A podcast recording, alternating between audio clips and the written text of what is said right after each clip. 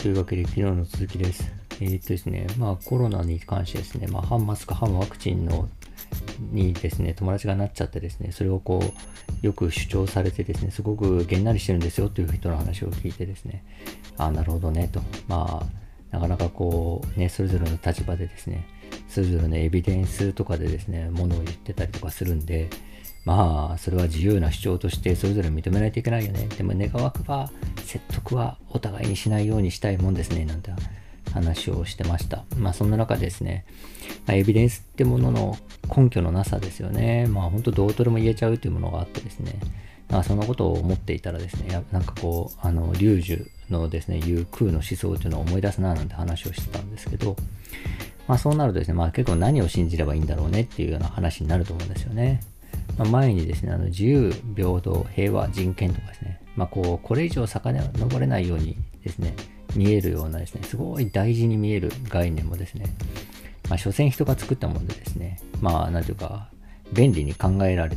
考えたりするための、まあ、道具みたいなもんでですね、まあ、幻想なわけですけど、でですね、まあ、その中の一つに、理性っていうのがあるなとは思ってるんですよね。でですね、そのフラットアーサーズの人にしろですね、まあ、それこそ僕らにしろですね、えー、反マスク、反ワクチンの人にしろですね、えー、結構ですね、理性的、自分は理性的だっていうことをですね、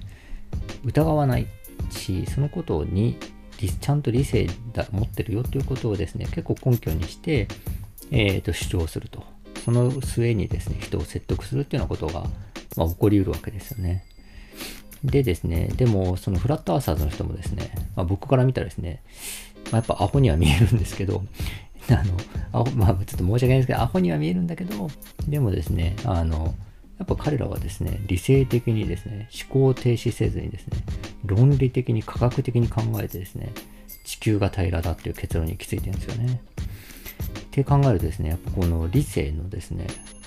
なんていうんですかね、理性っていうのがいかに当てにならないかっていうことはやっぱ感じるわけですよね。でですね、あの、で、でも、まあ理性的、じゃあ我々は理性的だよって言って、そういうことをですね、とうとうと話すわけですよ。でもエビデンスだったりとか、論理だったりとか、その彼らに科学的に考えたところも全部、えっと、任意的なものであると。それは、まあ、はっきり言って、あのコロあのコロナに際してね、マスクした方がいいな、ワクチンした方がいいかなと思ってる僕も同じなわけですよね。で、なのでですね、まあ、理性は当てにならずにですね、で、理性というのは、まあ、過信しちゃいけないっていう話になるかなと思うんですけど、でですね、そういう話をですね、考えていたらですね、まあ、思い出したその政治哲学者っていうのがいてですね、エドマンド・あのバークっていう人なんですけど、まあ、イギリスの人だったかな、確か。でこの人はですね、保守主義の思想と言われててですね、えっ、と、まあ、保守主義っていう考え方を打ち立てた人なんですよね。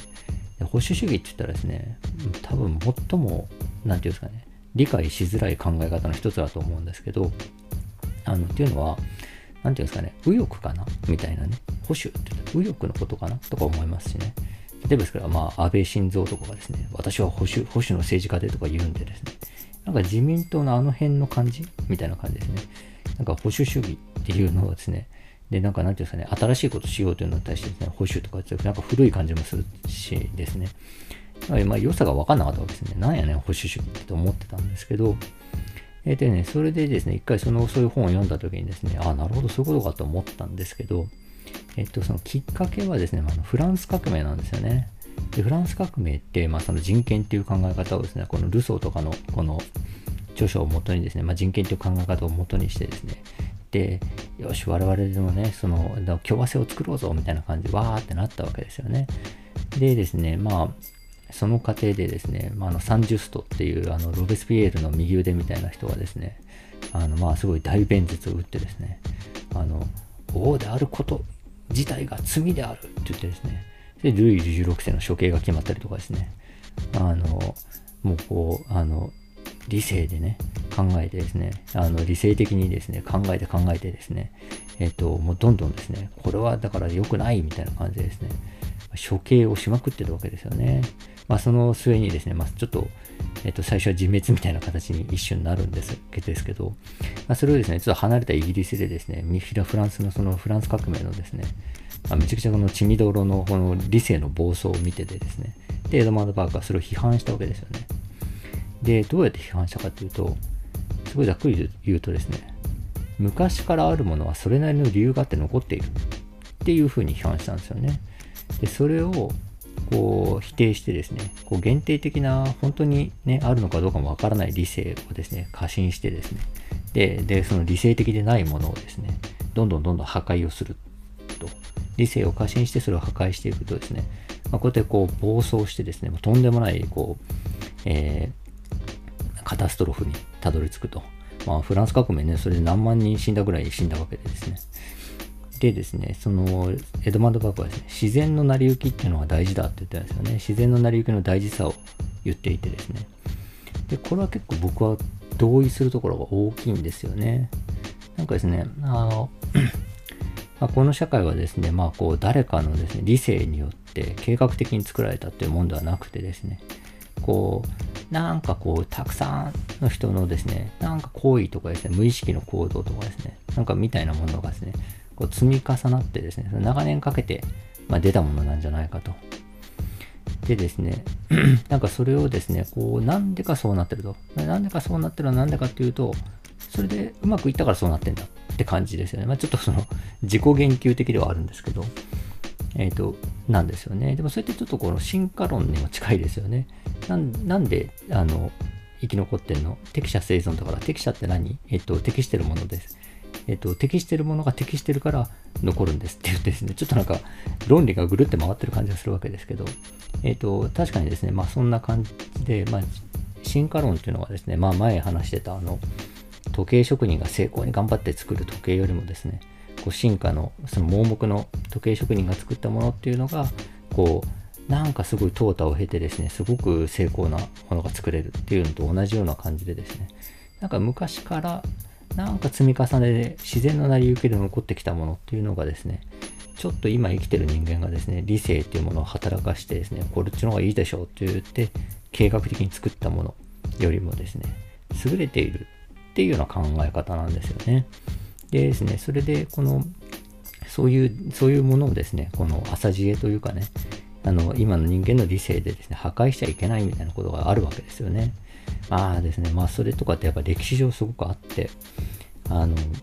明治維新の時にね、あの、廃仏希釈でしたっけ？あの、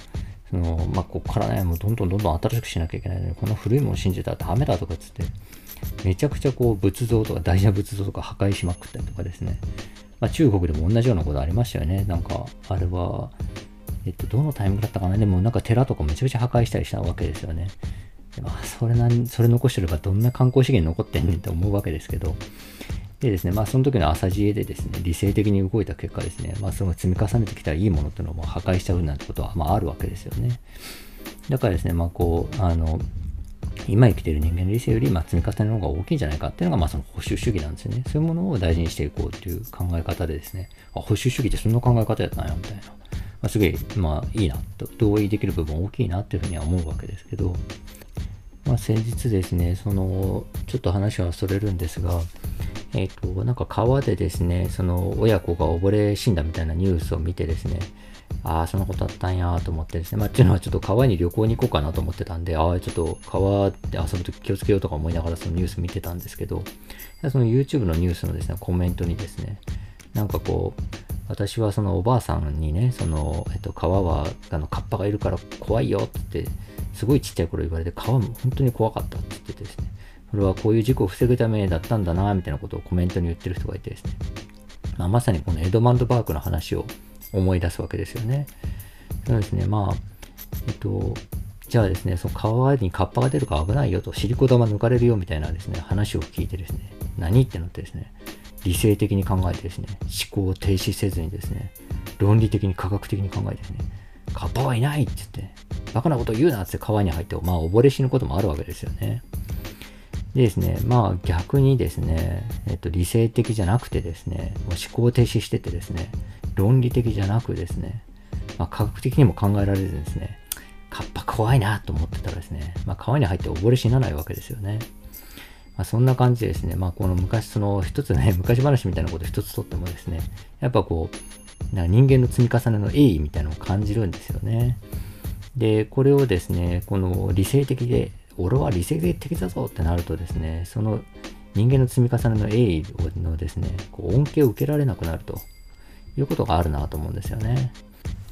ま、なんでですね、まあなんというか、じゃあ僕はですね、じゃあワクチンを打ちマスクをしていると、そして自粛をしているということに対してですね、どういうエビデンスをもとにですね、どういう理性を働かしてですね、思考を停止せずにちゃんと動いてんのかって言われるとですね、いや、もうキリがないんで、思考はどっかで停止してますと。だし、まあ、あのね、まあ、昔からマスクすると風邪ひかなかったし、実際、このコロナ禍になって風邪もひかなくなったし、えー、まあ、ワクチンもね、どうもなんか、あの、いろいろ効いてる感じだと、まあ今のところそんな大きなダメージもなさそうだし、まあ、病気にね、気をつけるで、栄養をとって、まあ寝て、感染しないでさせないっていうことをですね、まあ、気をつけて日々行きますよ、みたいなですね。まあ、そんな結論になっちゃうんですよね。まあ、そこにですね、まあ、エビデンスもやっぱないし、まあ、思考も停止あるところでしてると。でまあ、でもそれでいいのかなというふうに思います。というわけですね、本日は、えっ、ー、と、そのコロナのですね、えっ、ー、と、マスク、ワクチン論争とですね、ちょっと保守主義みたいな話をちょっとしてみました。本日は以上です。ありがとうございました。